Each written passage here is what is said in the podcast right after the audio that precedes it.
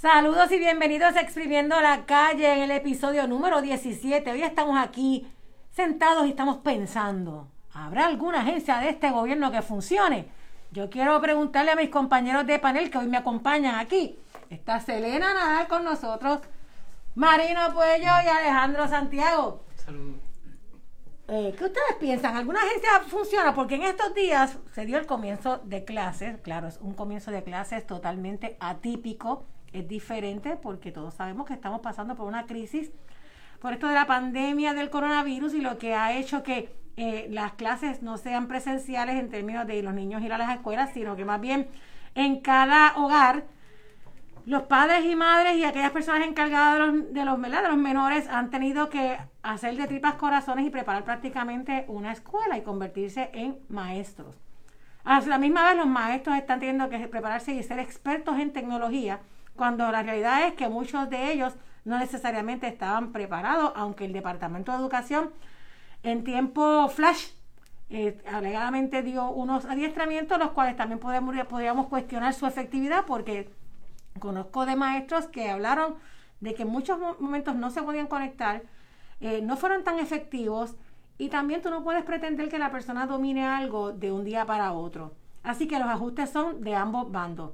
Pero el Departamento de Educación, que es la agencia la reguladora del sistema educativo público de, Puerto Rico, tuvo también tiempo, porque desde marzo aquí hay un toque de queda. O sea, estamos hablando, ¿cuántos meses son? Marzo, somos siete ya. Abril, mayo, junio, julio, agosto, ya estamos hoy a primero de septiembre. Y había tiempo suficiente como para armonizar una estrategia efectiva. y al día de hoy, todavía, incluso ayer las empleadas de comedores escolares estaban diciendo que en algunos casos no tenían ni los materiales tan siquiera para despachar los alimentos de comedores escolares y en otros casos salió a relucir que los estudiantes no llegaron a buscar los almuerzos y no sabemos hasta qué punto es una falta de comunicación entre la agencia y los estudiantes. Porque me corrigen ustedes, pero yo dificulto que en, en lugares donde este, existe esa necesidad de alimentos, tú sepas que te van a dar alimentos para tus hijos y no preparezcas a buscarlo, cuando yo también pienso que pueden haber otras alternativas. Eso sin contar a otras oficinas de gobierno que queremos analizar más adelante, pero vamos a empezar por el tema de educación. ¿Qué ustedes opinan de cómo ha sido este regreso a la clase? Ha sido súper atropellado, lo hemos visto eh, primero a una o dos semanas de que se supone que iniciara el semestre, todavía no habían aclarado si se iba a ir virtual, si iba a ser presencial, si iba a ser híbrido los padres estaban en el aire, no sabían nada. Luego, cuando se supone que iniciaran los maestros, tuvieron que atrasarlo, empezar una semana después. Encima de todo lo que tú has mencionado, Elba, también eh, tengo, conozco padres y madres que me han dicho que los han llamado del departamento a preguntarles cuántos hijos tienen. Si la persona tiene más de un hijo, le preguntan quién va a quién va a estar usando la computadora, o sea, cuál es el hijo al que la persona prefiere. Básicamente están obligando a los padres, si hay un solo dispositivo, a elegir cuál es el niño o la niña que va a iniciar el semestre online y cuál es el que posiblemente se vea más rezagado porque no va a tener acceso a este dispositivo. O sea, tienes que escoger entre tus hijos porque encima de eso las computadoras, las tablets y todo ese equipo que se, que se prometió que la gobernadora prometió con bombos y platillos, no ha llegado. Así que verdaderamente eh, entiendo que en todos los aspectos esto ha sido un semestre totalmente fallido, un inicio de clases totalmente fallido, porque como tú mencionas, han tenido tiempo de sobra para por lo menos tener un plan y eso no se ha visto aquí. No, y le pregunto, ¿qué comienzo de clase? Porque definitivamente eh, la primera semana que comienza las clases el sistema que eh, de Microsoft, que se contrató a la compañía Microsoft para que conectara a los, a los estudiantes con los, con, con, los maestros, no estaba funcionando. Las claves que se le había dado a los estudiantes para que entraran a, Teams, este, no, estaban funcionando, so que se tuvo que pasar este, unos días sin que hubo comunicación, luego eh, se nos están dando los problemas de de padres que tienen pocos recursos en términos de cantidad de, de, computadoras en comparación con sus hijos, porque vamos a ponerle, no, todas las casas tienen computadoras, pero ajá, y la cantidad de hijos por casa. Pues eso, esos son elementos que se están que no se están viendo. Otro problema más que se está dando también es que no se están conectando los estudiantes. Otro problema más que se está dando, no, no hay cantidad, no hay este maestro. De, están buscando todavía maestros de matemáticas, todavía están buscando maestros de inglés. Eh, todavía están buscando maestros de todas eh, de todas las materias que no son las que yo estudié. Porque yo solicité pero no me cogieron porque yo soy de, historia so, yo, yo intenté ser parte de verdad de, la, solución, de la solución pero parece que hay mucho maestro de historia so, este oh, oh, es que quizás no hay mucho maestro de historia es que no le dan importancia a esa materia también, probablemente que hay uno, hoy lo que le llaman unos cursos que son los, los core, no sé cómo se llaman los... los STEM, de Ay, Dios mío, en mal español, ¿verdad? Este, que son este, ciencia, matemática, y no recuerdo si, si, inglés. este Y los demás son como que pues, pues si acaso. Así que quizás eso es lo que sucede, Marino. Muy posible. Pues, este, un, sistema fallido de educación que, que ha eh, empezado con muchos problemas que no se prepararon, como hemos visto en todas las agencias de gobierno esto desde marzo estamos en un proceso pandémico. Desde marzo tú tienes que ver el, el outcome, el, prepararte para lo peor. Y no, lo han hecho todavía. porque pensaban, vamos, vamos a irnos por esta. Pensaban, ¿no? Que para allá, para, el próximo semestre no iba a haber coronavirus. Pero es lo mismo, improvisación una y otra vez. Eh, bueno, lo que se ve es que están improvisando. Y hoy el, el, el, secretario de Educación dice, este directores, chequen qué pueden hacer, porque ya es como que no sé qué más puedo hacer. O sea, que están, eh, eh, y no les cuento de las escuelas privadas, que de las que las escuelas privadas no dan el mejor ejemplo, tenlo, por seguro. Ahorita hablamos de la privada. Eh, a mí me causa mucho, mucha curiosidad cómo, ¿verdad?, el, el, desmadre que hay en el Departamento de Educación ha tenido un efecto dominó en las familias que de alguna manera, como deben de conocer aquí en Puerto Rico, la mayor parte de las familias están compuestas por madres jefas de familia o si no son abuelas. Así que si miramos estos dos elementos, ¿verdad? De lo que es el núcleo familiar y que son la mayoría de los hogares de, dos o más niños o niñas dentro de este núcleo, eh, sabemos que, ¿verdad? Y, que los mismos datos nos dicen que la inexistencia de muchos padres no está y el pago de la manutención tampoco. Así que sabemos que esto, este, este elemento del desmadre del Departamento de Educación con la, eh, proveer las computadoras puede permitir o facilitar la tasa que la tasa de desempleo aumente porque madres van a tener que renunciar porque no tienen quien le cuiden sus hijos o inclusive no tienen centros de estudio que le puedan proveer una asistencia para ese desarrollo académico. Curiosamente, todas las familias no gozan, como dijo el del privilegio que tiene el, el, secretario de Educación cuando dijo en una entrevista con Jay Fonseca la semana pasada que él fue al plantel de la escuela a asistir a sus sobrinas y todo estaba en normalidad. Claro, señor secretario, usted puede ir a cualquier escuela y lo van a tratar como si usted fuese un dios. Pero ahí me enseñaron que no todo el que se sienta en primera clase es de primera clase, no pertenece a ella. Este, y, su, y el desempeño del Departamento de Educación es tradicional que ocurra esto todos los años pero a esto hay que sumarle, ¿verdad? El, el, evento de la pandemia, que ya estamos a seis meses, o sea, casi la mitad, bueno, no casi, la mitad de un año, eh, y, el, nuestro gobierno central no ha tenido la capacidad ni de proveer el equipo, ni de asignar el personal necesario, ni mucho menos de capacitar eh, eh, con todos los elementos que implica a su personal. Otra cosa que a mí me llama la atención es que esto puede terminar en que la tasa de estudiantes que abandonen sus estudios sea más alta. Eh, si ya tú tenías estudiantes que de alguna manera no sentían algún grado de compromiso o que no sentían algún grado de placer con ir y estudiar, ¿cuánto sería, eh, verdad, este efecto? Si sabemos que va a depender del estudiante el que prenda la computadora, esté pendiente pues, la cantidad de tiempo que sea necesaria. Que se levante, tan siquiera que se levante. Así que este, e, e, esto tiene un, un, un efecto significativo y va a tener mayor eh, eh, notabilidad cuando veamos una brecha generacional de personas con un nivel académico alcanzado versus otros no, porque eso también ¿verdad? Va, a, va a desembocar en ese sentido, en que tú vas a ver dos clases diferentes, unas con acceso a la educación y otras sin acceso a la educación. Y un punto interesante que mencionaste es lo, el efecto que va a tener también esto en la economía, en el sentido de los padres que no van a poder reincorporarse en la economía porque el semestre lo requiere que ellos estén ahí, porque ningún eh, menor de 18 años puede estar solo, estar solo. Además de que si no es que el padre no puede salir a trabajar, el que trabaja tiene que pagar para que alguien se quede. O sea, So- porque no todo el mundo tiene la, ti- tiene la dicha de tener algún eh, eh, abuelo que, eh, que esté vivo o que esté este, apto, para, para estar cuidando a un- a Esto, un esto, joven. no da, esto le da la razón al pueblo cuando reclamaba y a muchas organizaciones cuando reclamaban la importancia de un tax force social, donde dieran esta perspectiva y este análisis de lo que implica verdad Eh, la pandemia y no simplemente haber escuchado el elemento o la, eh, la perspectiva médica y la perspectiva económica. Eh, también esto puede tener cola en otros temas como el maltrato infantil, el abuso sexual, entre tantas otras cosas, vamos. Eh, porque sabemos, en el caso del abuso sexual, que la, la víctima po- posiblemente va a estar ahí día a día con su agresor. Eh, pero bueno, eso es otro tema, ¿verdad?, que, que se puede eh, considerar. Sin lugar a duda, debemos considerar que el Departamento de Educación es un desmadre total.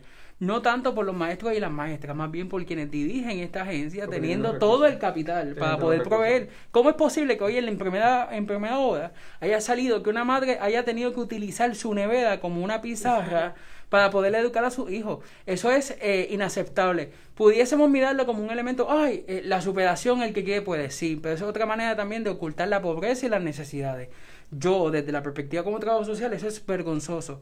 Que una madre con tres niños tenga la intención de poder eh, proveer eh, eh, oportunidades de educación a sus hijos y que no tenga las herramientas porque el sistema en el cual nosotros vivimos no tiene capacidad para ello, pero sí tiene capacidad para otorgar miles y miles y miles de dólares en contratos que no tienen ningún tipo de sentido en nuestro país. Pero siendo realista y haciendo hincapié en lo que dijo Marino, ¿qué ustedes creen que realmente vaya a pasar? ¿Esos padres van a renunciar a su trabajo para quedarse en casa con sus hijos? Porque en mi, en mi opinión eh, eso no es lo que va a pasar. La gente va a salir a trabajar como quiera porque se habla mucho aquí de los empleados esenciales y de cómo han movido la economía y han permitido que todo tenga cierto grado de normalidad dentro de la pandemia. Estas personas que están en los supermercados, que, que, que están teniendo est- estos trabajos que, que no paran, que no se detienen con esto del COVID. Van a quedarse en la calle, no van a pagar renta, no van a pagar luz y agua para, para quedarse con sus ca- en sus casas con sus hijos, esperando que un cheque de desempleo o de púa que nunca llega. O, verdadera, o van a, a salir a trabajar como quieran y van a tener que dejar a los niños en las casas. Entonces, ahí a volvemos a, ese tema. Es que Ahí eso- volvemos eso- a ese tema de, de, de los niños que ya estaban en riesgo o jóvenes de deserción escolar, si están solos en sus casas y depende de ellos que se levanten, que se conecten. Incluso puede que lo intenten, pero si tienen déficit de atención, si tienen otro tipo de, de, de- de problema que no les permite estar ahí y no tienen a nadie tampoco que les dé ese apoyo, eh, vamos a terminar en esas consecuencias que tanto eh, Alejandro menciona. Pero es que, es que eh, sobre ese punto que tú hablas, Selena, yo, oh, yo pienso que algo que no sea, bueno, quizás lo han pensado, pero no se ha verbalizado, no sé si alguno de ustedes ha escuchado, es que insistimos en que todo sea volver a la normalidad, cuando la realidad es que ya no hay una normalidad como la conocíamos antes. Ahora es una nueva realidad y dentro de esa nueva realidad se debió haber hecho ajustes en el sistema de educación y cómo se iba a trabajar. Y cuando yo le digo me refiero a que, por ejemplo, yo entiendo que pretender que un niño tenga un horario, y, y- y voy aquí con los privados también, que un niño esté frente a una computadora, por ejemplo. En el caso de los privados, de 8 de la mañana a 8 y media, 9, a la hora que le digan que se conecte, en un horario escolar completo hasta 2, 3 de la tarde, me parece que es irracional. Así, así mismo está en educación. la educación Por eso, pero, me pero lo digo porque los privados están igual. Y me parece que es irracional porque usted no puede pretender tener un niño sentado frente a una pantalla durante todo ese periodo de tiempo y que el niño no se quiera mover, que el niño no quiera brincar, que el niño tenga ese mismo nivel de atención y enfoque. Y estoy hablando de niños, como bien menciona Selena, de niños que no tienen ningún tipo de problema de aprendizaje. Porque hay de aquellos que tengan problemas de aprendizaje. O hay de aquellos niños como en efecto ustedes mencionan, que no tengan a nadie que se pueda quedar con él porque su mamá, su papá o su encargado o trabaja o se mueren de hambre. Porque esa es la otra realidad. Tampoco podemos pensar que lo veo mucho en las redes sociales y hasta me molesta porque yo he visto tantas fotos en las redes sociales y qué bueno que lo hagan. Pero me molesta un poco esto de, de, estas fotos con estos escritorios fabulosos y estas áreas de estudio de revistas, como dando esta impresión de que todo está perfecto, todo está bien. Y cuando sabe qué, porque usted tenga un escritorio y tenga un área de revista, no significa que el nivel de educación que su hijo va a tener o la capacidad suya como maestro sea excelente. Y también eso es como usted no quiere ver la realidad, solamente mirarse a usted y no mirar la realidad de otro. Y a veces somos medios egoístas y solamente vemos lo que, lo que yo tengo. Mira lo que yo tengo y lo exhibimos. Y no pensamos en más allá. Y aún yo teniendo un escritorio y aún teniendo todo, mi hijo se siente bien, mi hijo realmente está aprendiendo. Esa es la pregunta que nos tenemos que hacer. ¿Realmente está viendo cuán saludable es para mi hijo estar ocho horas, siete horas, seis horas? De, no sé, de la, cada colegio eh, eh, tiene su, su, su, su programa. Frente a una computadora donde no hay interacción prácticamente porque es un maestro ahí diciendo lo que tienes que hacer, vamos a ejercicio, vamos a cosas, y tan siquiera hay tiempo de, de asueto, ¿verdad? Aunque sea cibernético. Y yo para mí, yo digo, miren, reduzcan el horario escolar, reduzcan, pues mira, enfóquense en quizás eh, tales días a la semana, vamos a dar, eh, digo, estas son ideas mías, yo no soy eh, profesional de, en, educación, yo soy una madre, una ciudadana y una pensada, ¿verdad? Buscando alternativas, pues mire, si las clases core, Dios mío, estoy usando esta palabra porque no me sale medulares, gracias. Este, son inglés, español y, y, y, y, perdón, inglés, matemáticas y ciencia, pues lunes, miércoles y viernes, inglés, matemáticas y ciencia en horario una hora una, da una hora de, descanso, una hora la otra, una hora de descanso, así por el estilo. Y martes y jueves, pues entonces integramos los otros cursos. Pero le damos periodos de tiempo a los estudiantes y, quizá, y también otra cosa, a, aquel cuidador pues si no lo puedo hacer de 8 a 9, pues que la mamá y el papá, o el que sea, pues déjalo ahí y que se pueda conectar por la tarde. Pero a mí me preocupa, yo, pienso que yo pienso que va a haber mucho rezago. Yo pienso que realmente esta generación lamentablemente eh, va a sufrir eh, un, problema serio en el aprendizaje, no solamente a nivel de, lo que aprenden, yo no sé cuán saludable es que el que el niño esté tanto tiempo, ¿verdad? Porque los psicólogos y los estudiosos eh, decían, había hasta unas recomendaciones de un tiempo mínimo, perdón, máximo, que podía estar un niño frente a una pantalla según de acuerdo a la edad. Y ahora, ante esta situación, ahora eso no existe. Ahora, olvídate, si hay que estar 10 horas pegado frente a la computadora, ya esos estudios ya no, no importan. No, y también para la vista, se deben coger ciertos minutos de descanso fuera de la pantalla. Están haciendo eso, están integrando eso entre medios de cada clase, ¿verdad? Yo no sé, no lo sé. Que lo que pasa es que eh, vieron el problema y no eh, buscaron las oportunidades, las nuevas oportunidades que daba el problema. Y el problema eh, daba muchas oportunidades interesantes, como lo que estaba mencionando Elba, de, periodos más cortos, porque no necesita la necesidad de tener un, un un, horario escolar, porque el horario escolar era porque como los papás iban a trabajar y otra cuestión, pues se moderaba respecto a eso.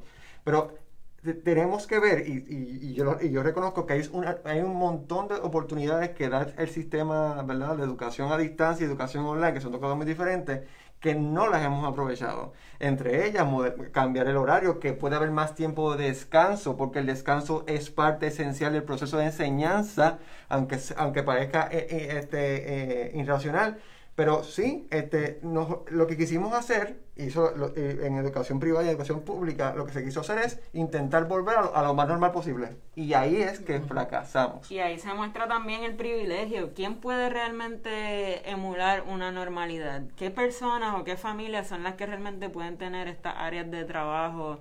Eh, o de estudios de revista, con los escritorios, con las sillas, con todo el equipo. ¿Qué familias son las que se pueden permitir el lujo de pagarle una persona que esté pendiente de que los niños estén ahí frente a la computadora, de que estén haciendo realmente lo que tienen que hacer mientras la familia trabaja? O sea, volvemos a ver esta, esta división de la que mencionaba Alejandro y yo creo que esos efectos se van a ver definitivamente en un futuro. Bueno, y cambiando un poquito hacia el tema, ya vemos que el Departamento de Educación una vez más le falla a los niños y las niñas de este país, ¿verdad? Y sobre todo a los niños y niñas. más recursos. Eh, lo, más triste es que es a, los niños y a las niñas, ¿verdad? De, niveles económicos bajos, ¿verdad? De desventaja, de desventaja este socioeconómica, porque como bien menciona Selena, aquel que tiene dinero, pues se la, este, o está en escuela privada, que tampoco estamos diciendo que lo están haciendo bien. vamos a, vamos a, resaltar eso. Pero, pero tienen una, unas ventajas que no tienen los niños de, este, que participan del sistema público de enseñanza. Entonces, nosotros, estamos hablando en el programa de, ¿verdad? de si alguna agencia funciona bien. Entonces, quiero mencionar que una de las personas que nos está viendo, Vanessa Rami, menciona, ¿verdad? Para darle crédito. Y, viste, Marina, hay cosas, hay cosas positivas. Marino quería que dijéramos cosas positivas. Pues mira, Vanessa Rami dice que ella fue el sábado al sesco porque le tocaba renovar la licencia de conducir, al sesco que queda en la estación del tren de Sagrado Corazón. Que tenía una cita y que a la una y media y que todo súper organizado, medidas anti-COVID, funcionó muy bien, le, da 100 puntos. Así que, Marino, una para el sesco. Viste, Marino, todo es negativo. Pero hablando de agencias de gobierno, que ya dimos una al sesco, aplauso para el sesco. Ojalá y no se dañen después que le estamos dando aquí tanto, tanta mención. Es verdad, el sesco no, no hemos escuchado ninguna noticia negativa del sesco. Eh, Sorprendente porque es de las que más yo odio ir. Literalmente siempre he ido, yo digo, ¿cómo alguien.? O sea, yo digo, por eso yo no tengo licencia de armas. No sé cómo nadie ha, ha- ha- ha tiroteado este sitio todavía, de la frustración que da estar ahí. Así que, nada, ent- honestamente estoy sorprendida. Vanessa, Bueno, gracias por, por decirlo. Quizás porque sí, ellos, quizás, pero ta- también hay que darle crédito, quizás quien está dirigiendo esa agencia, sí se sentó a pensar qué podíamos hacer diferente ante las situaciones que hay. Y, y está al momento, ¿verdad? Según la experiencia de, de Vanessa, que nos estaba este, viendo y, y nos escribió, pues fue positivo. Y hablando de otras agencias de gobierno, ¿Qué es eso de la Oficina de Ética Gubernamental? ¿Alguien me puede explicar qué se supone que haga esa oficina? Porque en estos días salieron dos noticias prácticamente corridas una detrás de la otra, donde esta Oficina de Ética Gubernamental, la cual dirige Luis Pérez Vargas, prácticamente cerró dos casos importantes, ¿verdad? O por lo menos dos casos bastante sonados y que, la, y que el pueblo estaba bien pendiente a los resultados de esa investigación. Y era una sobre las, las supuesto uso de escoltas por parte de Elías Sánchez eh, Sifonte, que Elías Sánchez Sifonte, pues prácticamente es un cabildero eh, muy allegado al ex gobernador, al que fue gobernador destituido Ricardo Rosselló eh, Nevares, y Elías Sánchez alegadamente tenía escoltas aún no siendo empleado público, aún no siendo funcionario de gobierno, ¿verdad? En ningún puesto oficial. Y esa investigación la cierran por falta de evidencia, alegadamente la Oficina de Ética Gubernamental. Pero no solamente no, ahí no queda el asunto. Cierran también el caso del Telegram, ¿verdad? Del caso Telegram Chat. El caso que le costó el puesto de la gobernación a Ricardo Rosselló y lo cual dio pie a las protestas del verano del 2019. Pues la Oficina de Ética Gubernamental, por falta de poder autentici- autentificar, Autenticar. autenticar la información y de que ese chat era de verdad que existía, que lo que allí decía eso era correcto, pues cerró el caso. Entonces, yo me pregunto, ¿cómo es eso? Porque hasta el propio gobernador Ricardo Rosselló en aquel momento, cuando era gobernador, cuando vino de aquel viaje que estaba por Europa, porque él estaba de vacaciones cuando prácticamente este, explota el Explotó. revolú, él en una conferencia de prensa acabando de llegar, él, él lo admite. Él admite e incluso dijo, yo lo mandé, a- lo borré. O sea, él lo borró porque habló con su abogado y lo borró. Y, y, ha, salido información relacionada en torno a Raúl Maldonado, que era uno de los integrantes de ese chat, donde Raúl Maldonado estaba dispuesto a ir a la oficina de ética gubernamental. Ayer hubo un medio careo entre la abogada que representa a Raúl Maldonado y la oficina de ética, porque la oficina de ética estaba diciendo que no, que ellos no quisieron ir a testificar y, y la y la licenciada Mayra López Lumurero sacó un, un, un email, o sea, la evidencia de un email poniéndose a disposición de la oficina, o sea, a, a su cliente, ¿verdad? A, su, a sus representados, a ir a testificar en torno a este asunto, pero la oficina, no, fíjense, no encontró forma de autentificar, autenticar, Dios mío, la palabra es como que media complicada. Esa, ese, ese chat así que la vamos a cerrar, no pasa nada, solamente un gobernador, la primera vez en la historia en Puerto Rico que un gobernador este, renuncia a, su- a- a su posición, pero no pasó nada, no hay nada de evidencia, porque, pues vamos a llamar a Ricky, que vuelva. Porque si no pasó nada, el chat no existió, eso es mentira, no había chat, no había nada. Toda esa gente, todos los presuntos implicados, según la oficina de ética, no hay faltas éticas, no pasó No, no, nada, no. no ¿Qué? ¿Qué? Dime, porque si no pudieron, si no pudieron, no, no, no, no, si no pudieron probar de que en efecto el chat existía, de que la información era verídica y era cierta, pues no hay caso. Exacto. Eh, eh, eh, lo que pasa es que ética. Ajá, lo- eh, explica, explica, Marino. ética lo que- Danos luz, Marino, danos luz, es- ilústranos.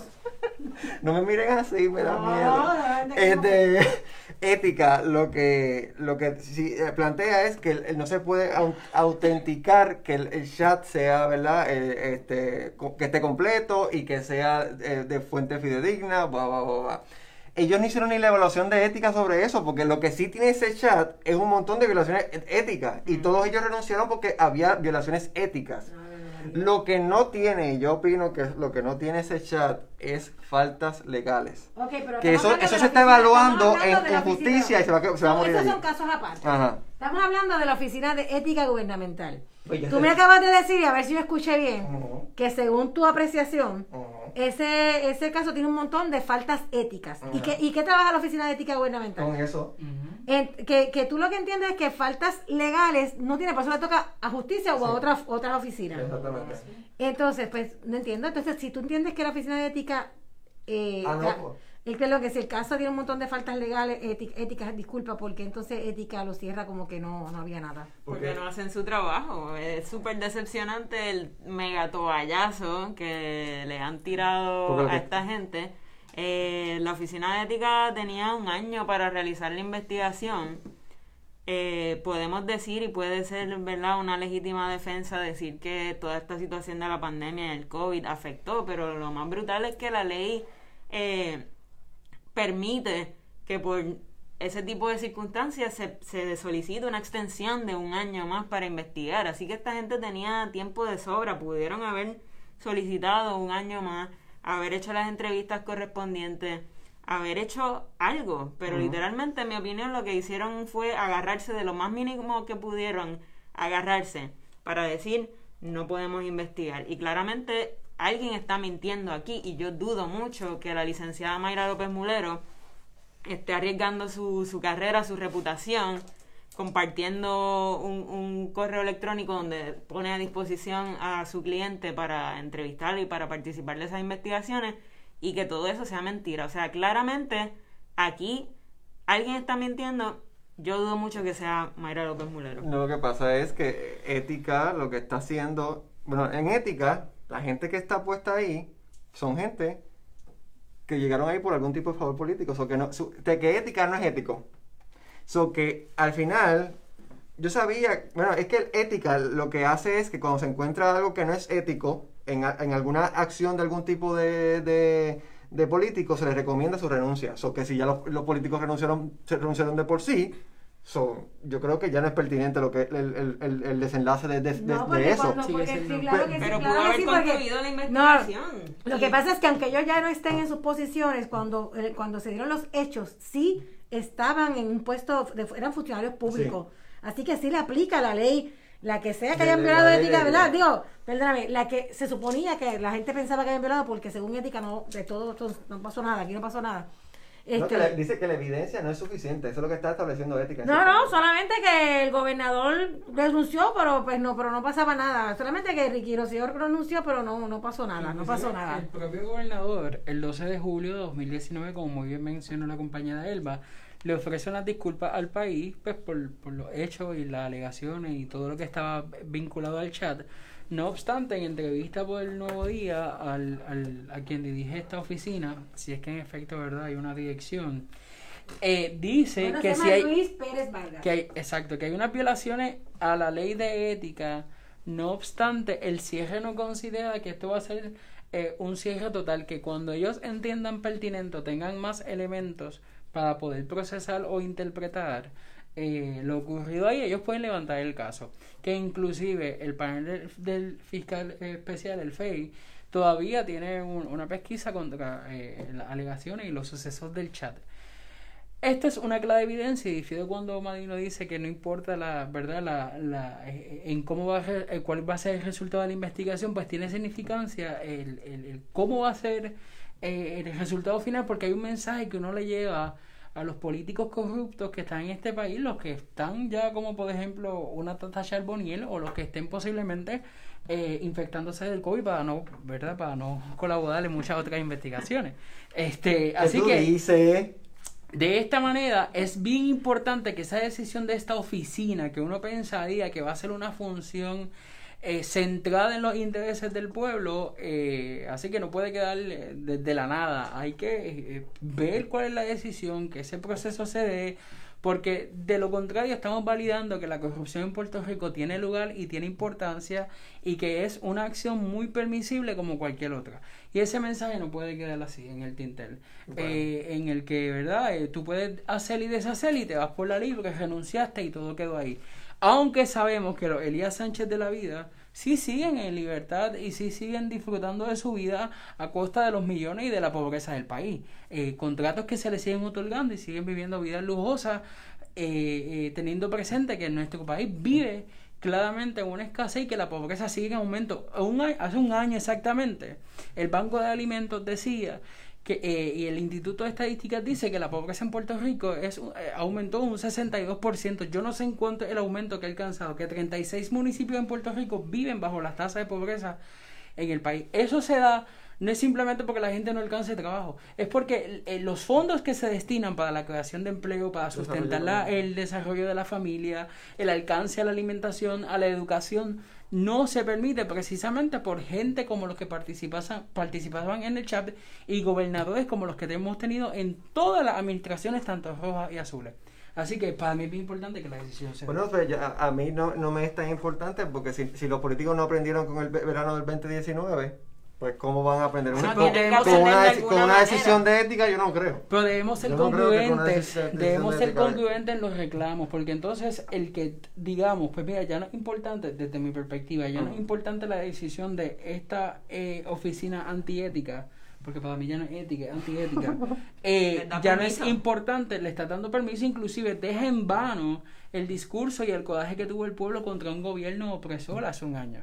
Y eso, ese mensaje no puede permitirse, porque ese es el mismo mensaje que muchas veces tiene mayor sustento en la visión de la gente y de ahí siempre se parte la premisa de que todos los políticos son iguales, cada cuatro años hacen lo mismo y eso hay que cortarlo. Y ese es el mensaje también que impera eh, aquí en cuanto a la corrupción. Si ya se sabe básicamente que la corrupción dejó de ser ilegal o que te dan, como dicen en inglés, un slap on the wrist, ¿verdad?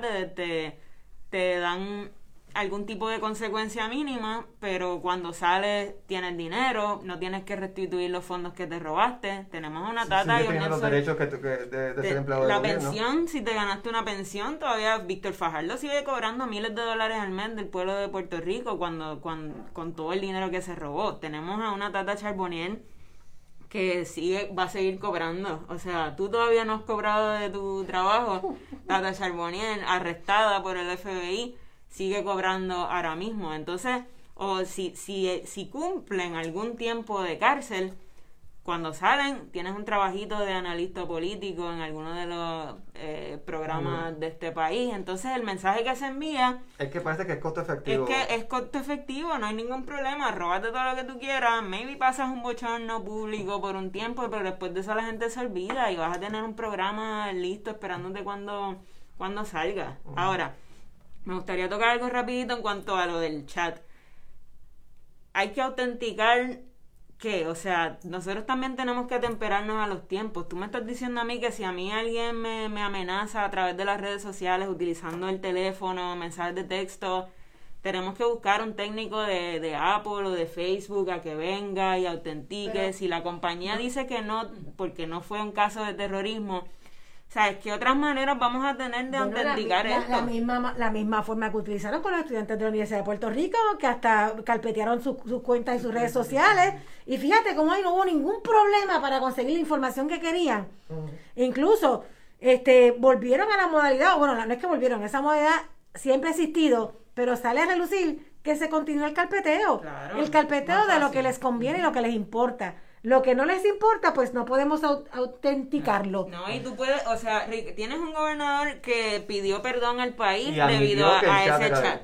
Que admitió que era verdad, que se fue de, de Iglesia Tour para que oraran por él, concediendo, ¿verdad?, que esto pasó. Eh, que fue uno de los mensajes era burlándose de un hombre obeso, diciendo que el tipo tenía su propio sistema solar o una cosa así. Y, él fue y le pidió perdón públicamente y ahí fueron todas las cámaras. o sea, estas acciones no le están dando validez a que lo que es que eso no es real, eso, no, sucede realmente. Es como si estuviéramos en una, hay una película que se llama El Truman Show, que es como si todo lo que pasara fuera mentira. Pues, es, un, es, un, show. Pues, es como si todo lo que pasó el verano pasado fuese mentira. Eh, eh, era todo un, un libreto, un teatro y eso nunca existió, nunca pasó. A mí lo que me preocupa, ¿sabes qué es? Que quizás nosotros aquí lo pensamos, lo analizamos, lo discutimos, pero hay muchas personas que se quedan con la información que reciben. Ay, si la oficina de ética no encontró nada, significa que no, pasó, nada. Mira para allá qué injustos fueron con esa gente. Con Mira para allá cómo es que ese pobre, ese pobre hombre le hicieron renunciar a esa vergüenza. Ahora el pueblo le tiene que pedir disculpas a Ricky Rosselló y a, y a- y a sus secuaces por todo, ¿verdad? Todo esto, esa, Todo em, lo que sufrieron todo ese- no, imagínate, es humillación. Ya ese mensaje que tú, que tú mencionas, ya yo lo estuve leyendo en las redes sociales. Bien, Personas bien. que votan o que todavía están a favor de, de Ricardo Rosselló, eh, eh, pues mira, ¿qué vamos a hacer con Ricardo Rosselló? Hay que devolverlo, que quienes saben eh, o hayan tenido acceso u oportunidad de ver en las redes sociales, él ha intentado insertarse en la discusión pública con el análisis del COVID. Que vamos, paréntesis, a lo mejor él lo hubiese manejado, quizás él lo hubiese manejado bien, pero como sabemos también él es un plagiador, él todo lo copiaba. Así que habría que ver de dónde está sacando, de dónde son sus fuentes. Pero a lo que voy es que ya hay personas que se están manifestando de que, ay bendito, hay que devolverle la plaza o dejen esta pobre familia. Salió la noticia relacionada al chat de ética y rápido fueron a buscar la opinión, la prensa del país, a buscar la opinión de Beatriz y donde Beatriz dice que perdonó a los artistas perdona, exacto. porque ella entiende pues que, que tomaron decisiones y acciones fuera de contexto en un momento dado y que ella los perdona. Pues gracias, no hay problema. Quizás el pueblo pueda perdonarlo a ustedes, pero el perdón no quiere decir que hay una inhibición de las consecuencias que tiene que vivir cada persona por sus errores. Exactamente. Así que, interesantemente, quizás, oye, por cierto, cuando se hablaba de este asunto de eh, perdonar o no a Ricardo Rosselló y dándole un giro a la conversación, se hablaba también en las redes sociales so- sobre la oportunidad de escribir el nombre, eh, eh, el, el, el- el voto añadido que se le dice, Eh, Ah, el s- sobre eh, Ricardo Rosselló, pero hay una campaña bien grande. Pero el Eh, writing de Ricardo Rosselló, pero no era por Wandita. Por Por la, digo, perdóname, perdóname, deja corregirme. Por, Por Wanda. Wanda Vázquez, la gobernadora, ¿verdad? La gobernadora no electa, como, como, como le- le- le- se le llama. Bueno, no es que no se le llame, es que es verdad, no fue electa. Pero resulta que sale un movimiento, sale en la prensa ayer una noticia de que hay un grupo, alegadamente, no sabemos de dónde, porque aquí nunca se sabe nada de eso, ¡bup! surgió, ¿Qué cosa, no? que están promoviendo un voto por la candidatura de Wanda Vázquez en la papeleta de la gobernación el día de las elecciones generales, en la columna de Right In, que es como este eh, candidato, usted escribe a mano el nombre de, de quien usted entiende que debe ser el gobernador. Nominación directa. Nominación directa. Nominación directa, exacto. A ver, María, que ese español tuyo hoy está y el de nosotros está fatal. Duro. Productora. Entonces, lo, lo interesante de esto es que le preguntan a la gobernadora, ¿verdad? De esa campaña y ella en ningún momento la desautoriza. Ella alega, según la en- entrevista, yo la escuché, que ella va a votar pues, este, por el Partido No Progresista, ¿verdad? Porque se han especulado muchas cosas. Ella va a votar por el Partido No pero ella no va a desautorizar esa campaña. Eh, y, dice, y estoy citando de una noticia que salió en uno de los medios de comunicación, estoy citando, dice, pues mira, ese es el pueblo de Puerto Rico. Eso es una reacción espontánea, yo no tengo control de eso, ¿verdad? Y yo creo que eso es a cada ciudadano, alguien que haya expresado que votar. De esa manera quizás la, la pregunta corresponda a ellos. Que es que es que tienen ese sentir y vuelvo y repito, esas más de 120 mil personas no son una crucecita debajo de esa marca, son gente de carne y hueso que buscaban un gobierno, una gobernadora, un gobierno sensible, así que yo creo que ese mensaje debe llegar a esas más de 120 mil personas para que el candidato que sea tenga el favor de esos votantes. ¿Qué ustedes piensan de ese mensaje que ella está dando? Esa- esas son citas de la gobernadora. Bueno, Que es una mala perdedora. No solo que es una mala perdedora, que es una mala representación de lo que son sus raíces, que fue parte de su campaña política. Si realmente ella tuviera el interés y el ojo puesto en las necesidades del pueblo, como ella dice que la prioridad es el pueblo, que la prioridad eres tú, no la mía. O sea, yo no soy la prioridad en la vida de ella, ni ella lo es en mi vida, ni quiero que sea. Pero posiblemente usted que no está viendo es la prioridad de Pero es el ella. pueblo, así que tiene su prioridad. Este, si ella tuviese prioridades siendo una persona que viene de espacios humildes, ¿verdad? Que es la palabra que tradicionalmente utilizamos para tapar la pobreza, de espacios empobrecidos y que viene de un sistema de educación pública, si ella tuviese real compromiso, mínimo estuviese haciendo los esfuerzos para que se mejorara el sistema público de educación del país de donde ella es fruto. Mínimo ella estuviese prestando mucho más atención, como prestó atención para nombrar a un eh, eh, donante del partido como secretario de Estado, tuviese ese mismo eh, nivel de prioridad para mirar cómo se está manejando eh, el sistema de educación que ya lo analizamos al inicio. A mí eh, me tiene sin cuidado si votan o no, si hay una campaña de ella o no, Ojalá ocurra la campaña, ¿verdad? Que realmente y que la gente salga. Mira, ¿sabes qué? Vayan y voten. Yo lo voy a hacer. Pongan Wanda Vázquez, Calce, escriban igualito para ver si realmente tiene oportunidad. Y no que lo hagan. papeleta como ella lo hizo. No, no, que lo hagan. No, porque es añadido a mano, ¿verdad? Es añadido a mano, es una marca. Wanda Vázquez. Tienes, tienes que ponerlo con los acentos y con todo. Y con Porque todo es el bajo la nueva ley. Porque bajo la nueva ley tiene que ser el nombre completo, Ay, con todos favor, los de Sí, acentos, lo dice, sí. con, con, con todos Ay, pues, nombres y apellidos, el, el segundo nombre y todo. Eh, con- Que vayan con la algoguita, como cuando iban a la escuela y por debajo del pupitre. y, y- y hablando, y hablando de, de, de nombramiento, ¿verdad? Ella ayer hizo, paralizó el país, todo el mundo esperando este mega anuncio y de hecho yo misma decía que será lo nuevo. Como estamos también, recordemos que también estamos trabajando en una situación del COVID, que, la- que, que todos los días pues salen casos. Hoy estaba escuchando al secretario de- del Departamento de Salud y por lo menos aparentemente ha habido una disminución en las personas, en los casos de hospitalización y, y en, y en los casos de, de- de muertes. Algo bueno. Lo que, que es algo bueno, pero no significa que es que lo estén haciendo bien, porque la realidad es que no lo están haciendo bien todavía. Yo me estoy preguntando por qué las playas están cerradas, por qué hiciste que los restaurantes, los casinos y otros sitios eh, gastaran un montón de dinero en inversión para, para poder cumplir y adaptarse a esta realidad de, de la, de la pandemia. Después lo cierra. Sin embargo, los centros comerciales Sí, y las iglesias siguen abiertas donde hay con, con esta aglomeración de gente. Así que yo insisto en que le falta a seis meses, todavía siguen dando palos a ciegas, pero qué bueno que están bajando los casos. Pero ayer, pensando yo que se trataba de eso, no. Era para anunciar el nombramiento de, del, del nuevo este secretario de, de Estado, el licenciado eh, Raúl, se me olvidó hasta el nombre, Raúl Márquez Hernández, Hernández. Márquez Hernández, que resulta que nada más y nada menos, pues bueno, él está allí porque él tiene, él es talentoso, bien talentoso. Es tan talentoso que tiene treinta y pico mil dólares para donarle al Partido Nuevo Progresista. Así que tiene que ser bien talentoso, porque ¿cuántos puertorriqueños y puertorriqueñas tienen esas cantidades de dinero? Digo, estamos hablando de una suma, ¿verdad? De, donaciones de pequeñas cantidades, el mil aquí, cinco mil allá, dos mil más allá. Cuando viene a ver son sobre 32 mil dólares, si no me equivoco. Él, ha, él ha estado donando a diferentes este, políticos dentro del partido y la- dentro de la colectividad del Partido Nuevo Progresista. Y eso, pues, lo hace meritorio del puesto de secretario de Estado. A mí, a mí me parece que lo que está pasando en el, P- en el PNP mm, me vino extraño, porque no me extraña esta actitud de una persona como Wanda Vázquez, que, que aparenta ser una mala perdedora. Pero me parece un poco inusual, porque usualmente después de una primaria el partido PNP se muestra unido. Y lo que ha sido usual también en otras ocasiones, en- en ambos partidos mayoritarios, es que cuando alguien pierde la primaria, pues, pues nada, se une el partido y eh, hay este mensaje de, de apoyo, unidad, de unidad. unidad, que creo que es lo que Pierluisi, bendito, estaba buscando y ha estado esperando ese momento para la foto y para unir al partido y, y Wanda no se lo ha dado claramente y lo podemos ver, de hecho Creo que Charlie también está esperando. el de Yulín, las dos han, han, han tirado por el mismo lado. Y de hecho, eh, Wanda Vázquez tiró un tweet donde dice.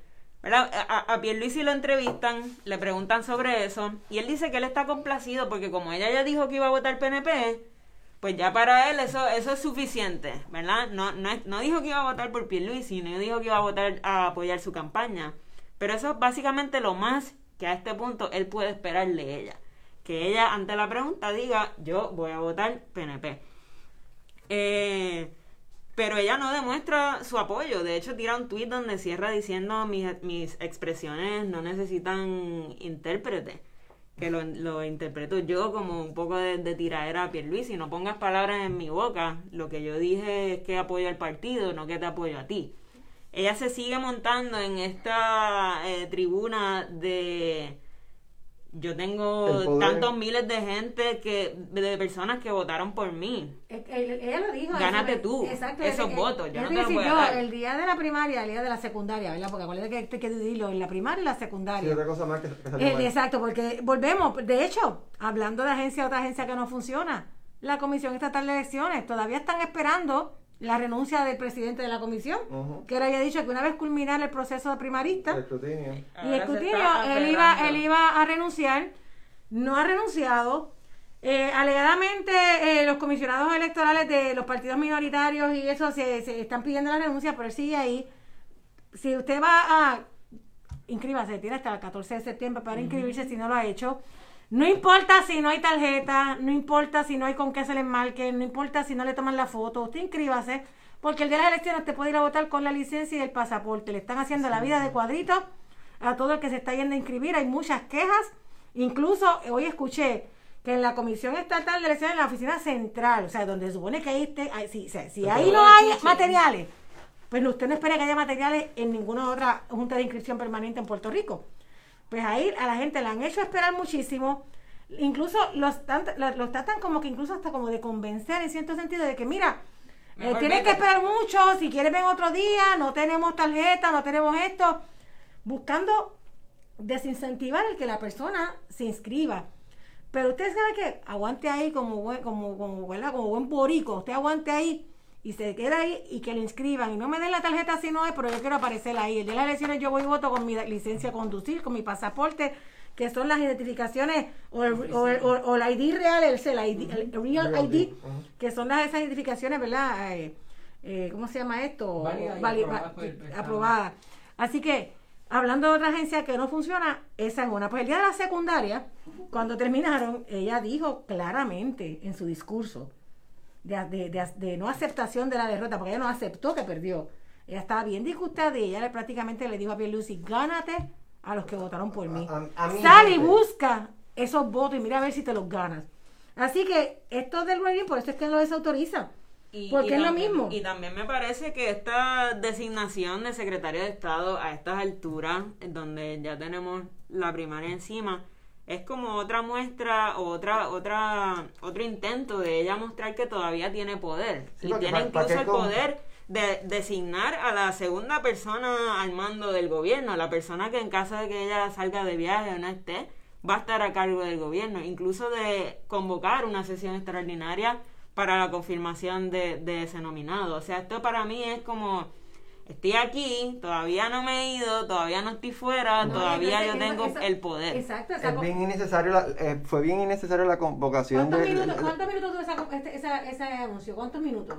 Yo, yo- yo Ni ni- diez minutos, yo yo ni lo vi porque yo cuando fui a buscarlo ya, se- ya se había acabado. No, pues, Pues la, la- ella convocó la- a una sesión extraordinaria. ¿Para qué? Si ya estamos a nada de las elecciones, ese puesto él podía quedarse ahí hasta, hasta que ella se fuera, porque se va a ir ya. ¿Para, qué tú convocaste Bueno, no a- sabes si ella se va a ir porque si en el rating ella sale electa. Ay, por favor. Ah, tú no sabes.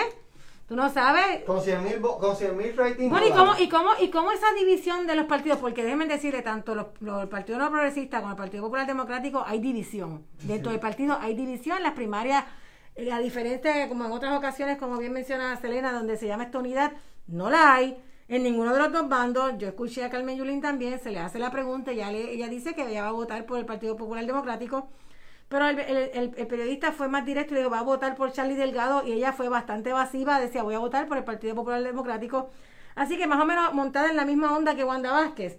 Y sabemos que, que hay seguidores de Carmen Yulín que están bien molestos, hay seguidores de Batia que están bien molestos eh, y hay seguidores, pues obviamente de Wanda Vázquez que están molestos. ¿Cómo esto puede ayudar, ¿verdad? Para ir cerrando, que llevamos ya un rato, esto puede ayudar o beneficiar a los países, a los, a los partidos emergentes como Victoria Ciudadana o a la candidatura de Juan Dalmau, eh, ¿verdad? Que, que- que está representando al Partido Independentista Puertorriqueño. ¿Cómo Sí, usted sí abona. Y por cierto, yo me atrevería a decir, y con esto quizá no voy a opinar mucho, que sabemos que las divisiones obviamente debilitan una organización, una estructura. Yo diría que, eh, como salió en la prensa recientemente, que Carmen Yulín decía que eh, Manuel Natal era como su hijo, yo pensaría que ella va a votar popular en una candidatura, no obstante su voto para la alcaldía de San Juan sería para Manuel Natal y para la gobernación por el Movimiento Victoria Ciudadana. Esa es mi interpretación. Yo creo que lo único que voy a decir para el movimiento Victoria Ciudadana y para el movimiento independentista y para el movimiento Conciencia y para el, el movimiento este, Dignidad. Indigno, como dice, como dice Alejandro. Indignidad. Si ustedes no lo utilizan, no les va a funcionar. Porque la división puede estar ahí, pero si los movimientos minoritarios no utilizan esa división para su beneficio, porque desde, desde ¿dónde están? Lleva- llevamos el peor gobierno en, en años. Yo los escucho, María, ¿cómo que dónde están? Yo les Exacto. escucho, yo les escucho María, María. pero la gente en el campo no, es, no los escucha Mira, porque para no mí han las utilizado. Nosotros nos informamos, nosotros nos informamos y por eso sabemos de ello, pero la gente, la gente, el pueblo, no los, eh, ellos no han utilizado el momento político. Pero para ser justos también, porque no podemos ser injustos, en este, no podemos ser indignos como el proyecto. Sabes que hay uno, el, el- el- el- factor económico en los partidos minoritarios amenaza con la visibilidad que ellos puedan alcanzar con Pepito Pepita el de la montaña versus el de la, el que vive acá en el área metropolitana. Ok. Yo sí pienso que el proyecto, eh, que el movimiento Victoria Ciudadana sí está utilizando el momento eh, político que estamos viviendo para impulsar una campaña eh, muy fuerte y para hacer no solo una campaña de voten por mí, también una campaña educativa sobre la importancia de ustedes ir e inscribirse. Como muestra de esto, ya han habido miles de personas que se han in- inscrito o inscribido, Inscribido, inscribido. como dijo, como dijo Bad Bunny. Bad Bunny, que, ¿verdad? Como nosotros somos tan elitistas, nos centramos en lo mal que él dijo algo, pero no en la, la- la sustancia del asunto, que, que es que hacer lo que no ha hecho ni el Partido Inde- Independentista, mover la juventud eh, a que se inscriba en un proceso tan importante como este para el país y donde esperamos, ¿verdad?, que los resultados sean diferentes. Así que yo sí he escuchado de ellos, independientemente, ¿verdad?, si, si analizamos o no. Eh, eh, iba a comentarte otra cosa, lo perdí eh, sobre los partidos minoritarios, pero yo sigo en la postura que eh, El elemento económico de lo que... Sí, ya, ya, eh, eh, es otra cosa. Ahorita, Pero- cuando hablo, ahorita me inspira de nuevo. Cuando, cuando Vamos escuches... cerrando ya, vamos. Pero el elemento económico sí es algo que la afecta, pero si la discursiva fuera, si la discursiva apelara, o sea, si el discurso, si la palabra apelara al pueblo, hace rato estuviesen en, en camino a la victoria. De ¿quién, el- ¿Quién salió como líder de, de las manifestaciones de- del verano del 2019? ¿Quiénes fueron los líderes políticos de eso? Artistas, Los jóvenes. Artistas. No, no, no, no, ellos se montaron Yo en tengo, la eh, volvemos al elemento, Sí, el elemento de la un movimiento visibilidad. tan y- no, no, importante no, no. como el 2019 se supone que sacara un líder de ahí. Claro No, que no eso es, eso fue lo innovador de esta vez, Pues que no había pues, un líder, que no había una convocatoria específica, orgánico, esto fue que fueron en kayaks, Pero- que fueron los buzos, que practicaron yoga, que todos estos sectores, Ah, ah, un líder que en se te olvide el particular. perro intenso. Sí, pero el perreo intenso, Charlie con las motoras, Sí. eh, tú sabes, eh, eso fue lo mejor de las manifestaciones y lo que creó esa unión de tantas personas, que no había un líder en particular, que no había nadie quedándose Sí. con el crédito, que se ni con convocatorias específicas. Resultó ser un fiasco, que es Ray Charlie, que pasó Pero- a ser el enemigo del alma del PNP. Pero O sea, debió, debió haber salido, en ese momento no, pero debió haber salido alguien con las mejores intenciones, utilizando, aunque se escuche mal la palabra utilizar, utilizando ese discurso que se creó allí para llegar a la gobernación. Pero, y no lo han mismo, hecho, desde no lo que lo han dices, hecho. ahora mismo No creo, creo Salió- que sería apropiarse de un movimiento Que que están- Es que en la política que se- nació hecho, de algo orgánico, que que la política- la- vieja política. Eso se lo están criticando, eso lo están criticando a Victoria Ciudadana, que de hecho su pisado por el eh, eh, son unos, son unos eh, billboards, anuncios en pantalla gigantes en las carreteras, donde dice si estuviste en el verano del 19 estás con, Victoria Ciudadana. Ciudadana, que es una campaña que está auspiciada por el, este, el, el sindicato de, de trabajadores, El SPT. ese, ese mismo, el sindicato de trabajadores, El sindicato y, y a- trabajadores. porque ellos están apoyando eh, a Victoria Ciudadana. Y se ha hecho esa crítica porque ese movimiento no perteneció a nadie.